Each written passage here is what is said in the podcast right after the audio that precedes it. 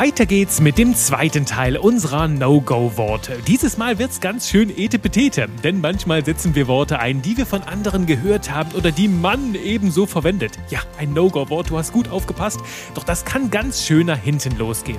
Lass uns also heute noch weitere fünf Wörtchen aus der Mülltonne fischen.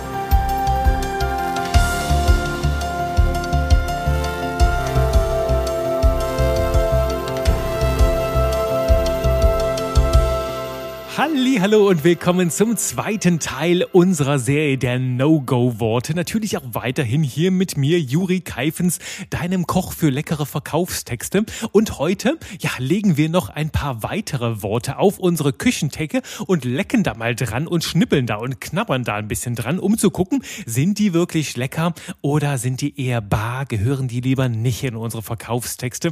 Und dazu habe ich dir weitere fünf schöne Pralinen mitgebracht. Und heute gelobe ich, mich etwas kürzer zu fassen. Ich habe mich letztes Mal einfach komplett im Timing verschätzt, beziehungsweise dachte mir so, ach, du hast da jetzt zehn kleine Wörtchen rausgesucht und gesammelt, da sprechen wir mal kurz drüber und habe mich dann aber ja ein bisschen vertan, wie viel Tiefgang die haben und wie viel es dabei zu besprechen gibt. Und du weißt, dieser Podcast hier setzt auf Klasse statt Masse.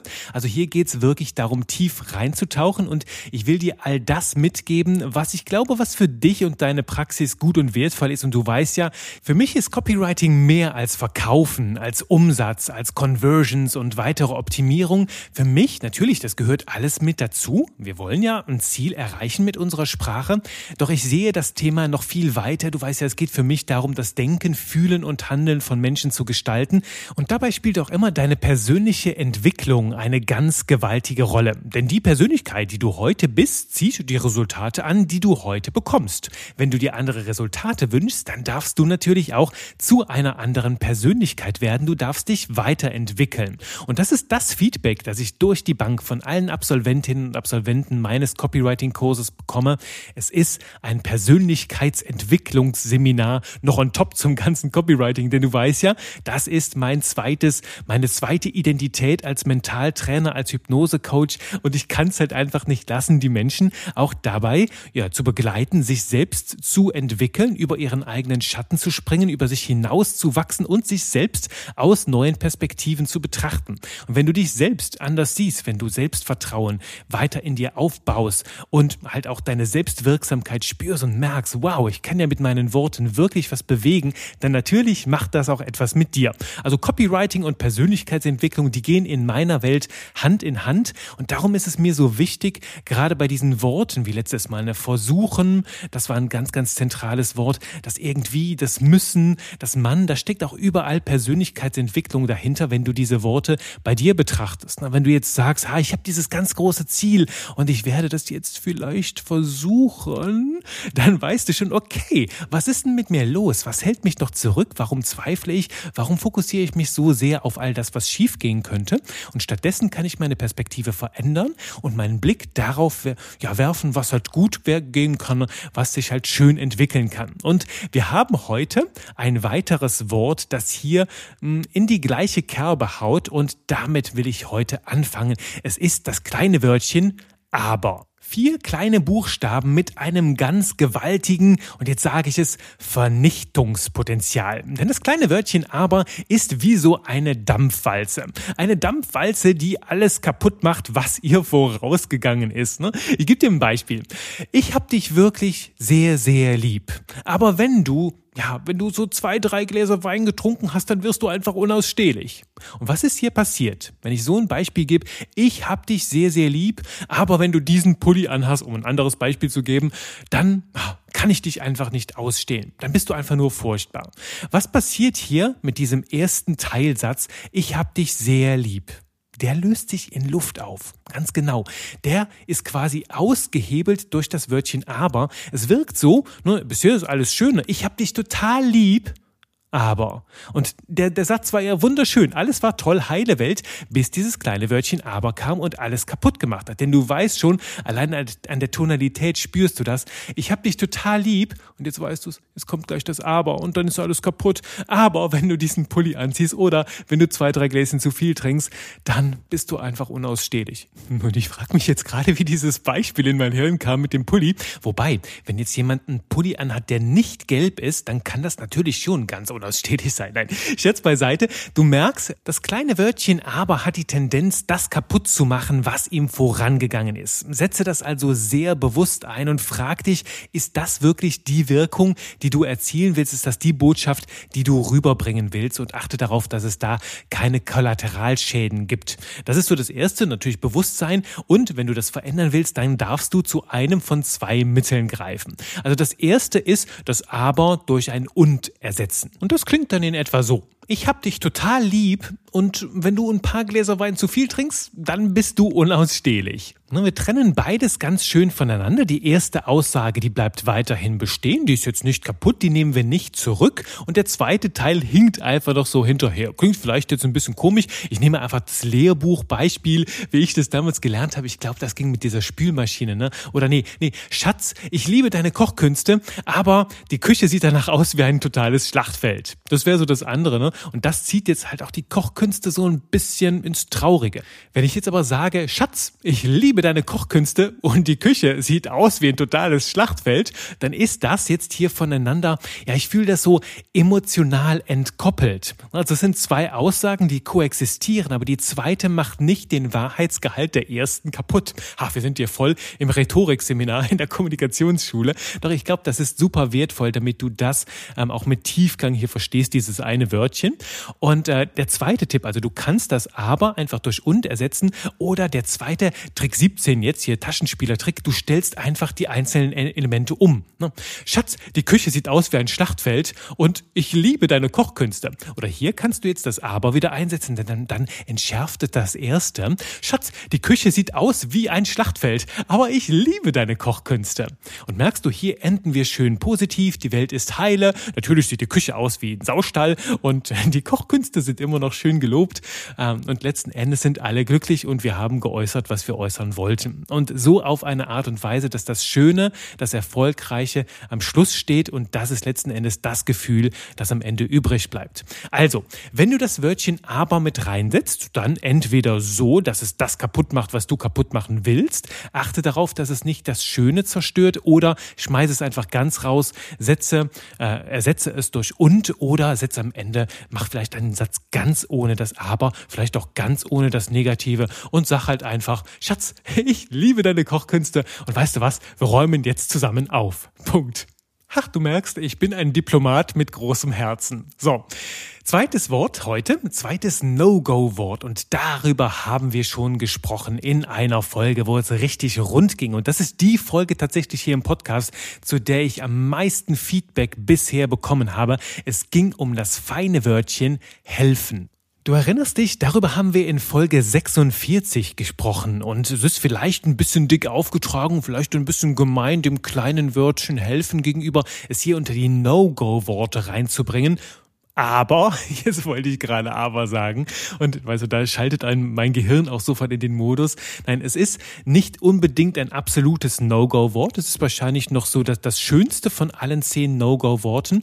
Und doch dürfen wir es mit ein bisschen Vorsicht genießen. Denn das, was ich dir in Folge 46 mitgegeben habe, ist, das Wort helfen impliziert eine Hilfsbedürftigkeit. Na, wenn ich dir sage, hey, ich helfe dir, oder wenn du zu mir kommst und sagst, Juri, ich helfe dir, dann impliziert das irgendwo, suggeriert es zumindest, dass ich Hilfe brauche. Wenn ich aber jetzt sehr stolz bin und mich in meinem Stolz gekränkt fühle oder mich in meiner Freiheit irgendwie bedroht fühle, wenn du mir diese Hilfe ja quasi aufdrängst, dann kann es es sein, dass das nach hinten losgeht und du mich mit deinen Worten sogar abschreckst. Und das ist bei mir tatsächlich in manchen Bereichen so, wenn das zu sehr mit Hilfe kommt und so, denke ich mir, ich suche keine Hilfe, ich suche einen Partner, der mich dabei unterstützt und zwar auf Augenhöhe. Also ich will nicht diese Hilfsbedürftigkeit spüren, sondern ich will, dass da jemand halt einfach an mich herantritt mit einem dicken Faustschlag, mit einem Faustschlag, mit einem Handschlag hier ähm, ein, ein Deal mit mir besiegelt und wir zusammen an einem Strang ziehen, weißt du, das gemeinschaftlich machen.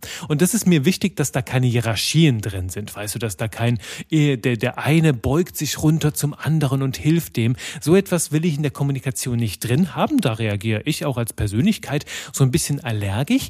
Darum ne, ist natürlich auch in anderen Kontexten. Jetzt, wenn ich, wenn ich auf der Straße liege, irgendwie blutend und angefahren bin, natürlich freue ich mich, wenn der Notarzt mir hilft. Ne. Das bedeutet jetzt nicht, dass ich das Wort kategorisch ablehne. Es geht immer um den Kontext, wo es auftaucht. Und wenn ich dann so lese, ne, diese, diese Standard 0815 Zombie-Writing-Sätze, ich helfe XYZ dabei, das und das zu erreichen, ohne das, das, da schlafe ich zum einen ein, habe ich gar keine Energie mehr, mich aufzuregen. Aber es ist so, ne, wir kippen dieses Wort helfen über alle möglichen Branchen und Zielgruppen hinweg. Und das ist, würde ich mal sagen, zumindest ein bisschen riskant, weil du zum einen wegen dem Zombie-Writing, weil du so abgedroschene Phrasen nutzt, die Menschen verlieren kannst und zum anderen, ne, weil du da manche Persönlichkeiten gegen vor den Kopf stoßen kannst, weil die Sprache nicht so ganz auf Augenhöhe unterwegs ist.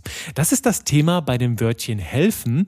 Deswegen ist meine Empfehlung hier ganz klar, umgehe das Wörtchen helfen und sag es lieber direkt mit einer Aufforderung. Das ist auch das, was du bei mir im Copywriting-Kurs lernst, wie du einsteigst mit sehr starken Aufforderungen, mit aktivierender Sprache. Wenn du dieses Ich helfe XYZ dabei, verkaufsstarke Texte zu schreiben, dann ist es so dieses Ich, ne? Da frage ich mich direkt, ja, was habe ich denn davon? Bitte stell dich selbst nicht so ins Rampenlicht, sondern deine Zielgruppe, deine Kunden. Und stattdessen kann ich einfach sagen, hey, schreib leckere Verkaufstexte mit moderner Verkaufspsychologie und den sieben zeitlosen Grundprinzipien aus dem Copywriting. So bewegst auch du Menschen. So, so ein bisschen in diese Richtung. Also ich nehme mich selbst raus. Ich fange den Satz gar nicht mit ich an, denn ich habe hier erstmal nichts zu suchen. Es geht um meine Zielgruppe und dabei fliegt automatisch das Wörtchen helfen auch mit raus. Das so mein Pauschaltipp, so ein kleiner Geheimtipp, mit dem du echt einen riesigen Unterschied machst in der aktuellen Branche, wo alle Zombie-Writing betreiben und halt einfach hohle Phrasen und Floskeln kopieren, ohne da irgendwas selbst mit reinzubringen. Mach du den Unterschied. Schreib aktivierender, indem du das kleine Wörtchen helfen rausschmeißt und das tatsächlich den Hilfsverbänden überlässt, den Notärzten, der Feuerwehr und allen anderen, die noch so wunderbare Hilfeleistungen bieten. Im Marketing rate ich dir eher zur Partnerschaftlichkeit. Na, da ziehen wir gemeinsam an einem Strang. Natürlich ist das immer wieder abhängig individuell von deiner Zielgruppe. Die können wir bei mir im Kurs gerne gemeinsam analysieren und dann die richtige Ansprache für dich finden. Und auch grundsätzlich rate ich dir in allen Business-Beziehungen auf dieses Wörtchen helfen zu verzichten und dann eher die Augenhöhe ins Zentrum zu stellen. So, und damit leiten wir über zu Wörtchen 3 und 4 unserer heutigen Parade und die hauen beide in ein und die gleiche Kerbe. Und hier, ja, gebe ich es zu, ist so ein bisschen persönlicher Geschmack von mir dabei, also ein bisschen Befindlichkeiten von Mr. Y hier. Denn ähm, ich habe dir ja gesagt, ich habe in den letzten Wochen und Monaten diese Wörtchen gesammelt, diese No-Go-Worte. Sind meine zehn No-Go-Worte, also entsprechen auch so ein bisschen meinem Geschmäckle. Und dieses Wort jetzt hier, dieses Wort Nummer 3, das ist mir mehrmals übel in der Magengegend aufgestoßen und ich kann es langsam nicht mehr hören. Vielleicht geht's dir ähnlich. Es geht um das Wörtchen kreieren. Und ich weiß nicht, wie es dir dabei geht, doch mir begegnet dieses Wort im Moment an jeder Ecke. Und zwar ganz häufig in so schmierig, schleimigen Verkaufstexten, die mir irgendein blödes 0815-Angebot andrehen wollen. Und dann steht da ganz hochtrabend dieses Wörtchen kreieren. Und ich frage mich, warum geht's nicht einfacher? Was ist so schlimm daran an dem Wort erschaffen? Einem richtig schönen Wort, deutschen Wort erschaffen, das so viel Kraft hat. Alleine schon im Sound. Aber dieses kreieren, das klingt halt ja prätentiös, um so ein anderes Wort, fällt mir sofort prätentiös ein, also so wichtigtuerisch, schleimerisch, so laberer Barber, wo ich mir denke, wenn du was Wertvolles und was Wichtiges zu sagen hast, dann sag es doch einfach mit einfachen Worten. Ich sage ja auch immer, nur Leute, habe ich hier schon mehrfach gesagt in diesem Podcast, nur Leute, die nichts zu sagen haben, verstecken sich hinter Hirnfurzen und hinter hochtrabender Sprache. Es sei denn, das passt zu dir, ne? vielleicht bist du ein Stock im Po, Marketer und magst so Stock im Po, Larifari, langweiliges Zeugs, dann darfst du das gut gerne machen, ne, wenn das zu deiner Positionierung passt. Wenn du mehr eine hochtrabende Sprache hast hm, und prätentiös wirkst und du kreierst nichts, sondern sogar auf der Toilette kreierst du Porzellankunstwerke, dann darfst du das sehr, sehr gerne tun. Dann äh, lasse ich dich gerne in dieser Welt. Aber dann würde es mich wundern, wenn du diesen Podcast hier weiterhin hören würdest. Kann gar nicht sein, dass du dann hier in diesem Universum mit drin bist. Also es klingt einfach sehr prätentiös. Und vielleicht ist auch das Wörtchen kreieren, dass ich mir das hier so vornehme, einfach ein Symptom für eine ganze Reihe von Sprache. Das wirst du jetzt gleich sehen. Noch in Wort Nummer vier. Denn für mich ist es doch total logisch. Wenn du was richtig Wertvolles zu sagen hast, dann willst du doch auf Nummer sicher gehen, dass dich auch wirklich alle verstehen können, dass auch wirklich jeder es versteht, dass jeder deine Brillanz erkennen kann. Darum wählst du möglichst einfache Sprache. Und wenn du jetzt in diese hochtrabenden Welten der prätentiösen Kreationen gehst, dann ja, hängst du einige Leute ab oder es wirkt zumindest so, als würdest du dich mit deiner Sprache auf so ein hohes Ross setzen und bist dir zu schade, die einfachen Worte wie erschaffen zu nutzen oder vielleicht sogar noch ganz andere schöne, kreative, bildhafte Ausdrücke. Naja, vielleicht fallen die den meisten Stock im Po und Zombie-Marketer nicht ein. Es kann natürlich auch sein, dann greifen sie zu solchen, zu, zu so einer Sprache, wo sogar der Duden schreibt, das ist wichtigtuerig. Also bitte davon ein bisschen bisschen distanzieren, es sei denn, es passt zu dir, dann darfst du das natürlich gerne weiterhin einsetzen. Und ich glaube, ich habe dieses Zitat hier im Podcast schon mal gebracht. Zumindest zitiere ich sehr viel Arthur Schopenhauer in meinem Copywriting-Kurs. Der hat nämlich mal ganz schön gesagt, man gebrauche gewöhnliche Worte und sage ungewöhnliche Dinge. Es geht also darum, mit einfachen, klaren Worten brillante, außergewöhnliche Dinge zu sagen. Also es geht darum, dass die Inhalte außergewöhnlich sind und jetzt nicht die Worte irgendwo ähm, ähm, ganz verstaubt im Duden in der hintersten Ecke liegen. Und das erschließt sich dann natürlich auch, ne, ähm, warum viele Kopierwriter und Zombie-Writer, die einfach nur die Ideen und Gedanken anderer Menschen nachplappern, dann so hochtrabende Sprache einsetzen, weil sie haben ja selbst an brillanten Dingen nicht viel zu sagen. Darum ist das für mich so diese prätentiöse Sprache. Wenn ich so Worte wie kreieren lese und höre, dann denke ich mir, und Achtung, jetzt wird's böse, ah, du hattest also gar keinen Inhalt. Darum drückst du dich jetzt so geschwollen in hochtrabenden Worten aus. Okay, ähm, ja, okay, hab schon verstanden. Hm, sorry. Naja, du verstehst schon, worauf ich hinaus will. Das können wir jetzt nicht so allgemein sagen. Nur achte darauf, ne, solche hochtrabenden Worte wirklich nur einzusetzen, wenn es dafür einen guten Grund gibt, wenn es auch der Kontext rechtfertigt. Denn das bringt uns zu Wörtchen 4, damit ich mich hier nicht ganz festquassele. Wörtchen 4 ist der Ersatz für das Relativpronomen die oder der. Ne? Die Blume, die draußen auf dem Feld steht. Da könnten manche auch sagen, die Blume, welche draußen auf dem Feld steht. Und zack, plötzlich klingelt das Telefon und meine Oma ruft an und sagt, Juri, ich will meinen Wortschatz zurück. das lese ich halt auch immer wieder, auch in hochtrabenden Texten. Meistens, wenn Leute ähm, kaum schreiben, nur wenig schreiben, nur wenig lesen, auch ein, ein schwaches Sprachgefühl haben, dann plötzlich äh, die Relativpronomen ersetzen und du liest überall welche oder welches. Ne? Interessierst du dich auch für Website-Texte, welche deine Zielgruppe zum Handeln bewegen? Und du merkst, das ist, es klingt halt irgendwie so verklemmt, wo ich mich einfach frage, was soll das? Und äh, ja, ich weiß, früher hat bei mir im Abi hat meine Deutschlehrerin auch so diesen Tipp gegeben. Ich glaube, das war sogar noch vor meinem Abi, wo es dann so hieß, wenn du viele Relativpronomen in deinem Text hast, wie die, der, das, dann solltest du das eine oder andere durch welche oder welches ähm, ersetzen. Und jetzt ganz klar, dieser Tipp, wenn du den auch früher gelernt hast, schmeiß den über Bord, vergiss den. Diese Relativpronomen sind total altbacken und lassen deine Texte dann auch altbacken wirken. Und äh, wenn du jetzt nicht Deutsch unterrichtest oder irgend ja hochtrabendes Marketing machst, dann schmeiß sie raus. Das sind gute Wörter, um Fragen zu stellen. Zum Beispiel, ne, welches Eis magst du am liebsten? Oder welche Farbe hat die Porzellanschüssel bei dir zu Hause auf dem Klo? So in diese Richtung. Dafür sind die Wörtchen gut. Doch bitte nicht als Relativpronomen einsetzen. Das lässt deinen Text sehr, sehr altbacken wirken. So, das war jetzt das neunte Wörtchen in unserer Reise. Und das letzte, das letzte kommt zum Schluss. Es ist das Wort möchte möchte, Wörtchen Nummer 5 hier in unserer Reihe oder der Gesamtreihe Nummer 10, ich möchte dir in diesem Video zeigen oder ich möchte dir in diesem Podcast die 10 Wörter vorstellen, Ganz klar, das Wörtchen möchte kannst du in 99 Prozent der Fällen einfach rausschmeißen, denn es ist so ähnlich wie das Wort Mann. Ne? Man sollte mal dies und jenes tun. Das schafft so eine gewisse Distanz und möchte, ne? ich möchte dir hiermit zum Geburtstag gratulieren. So von wegen, lass es doch einfach weg und gratulier mir. Oder wenn du mir hier in diesem Podcast, wenn ich jetzt sage, ich möchte dir die zehn No-Go-Worte vorstellen, Nein, ich stelle dir hier in diesem Podcast die zehn No-Go-Worte vor. Ich präsentiere sie dir noch mit mehr Energie und du merkst,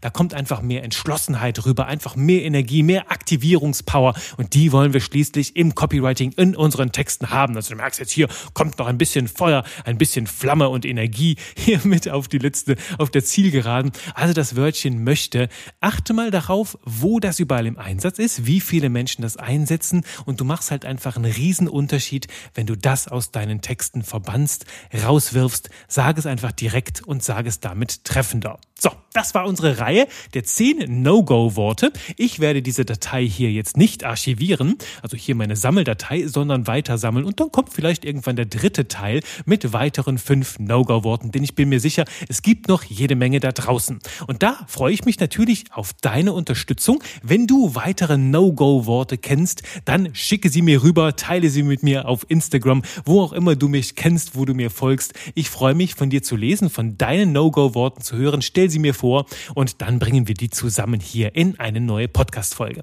Ich sage dir jetzt schon vielen, vielen Dank dafür, für deine Tipps, für deine Impulse und fürs Zuhören. Und ich freue mich jetzt schon auf die nächste Runde Spaß mit Buchstaben mit dir. Bis dahin, bye bye und schreib lecker.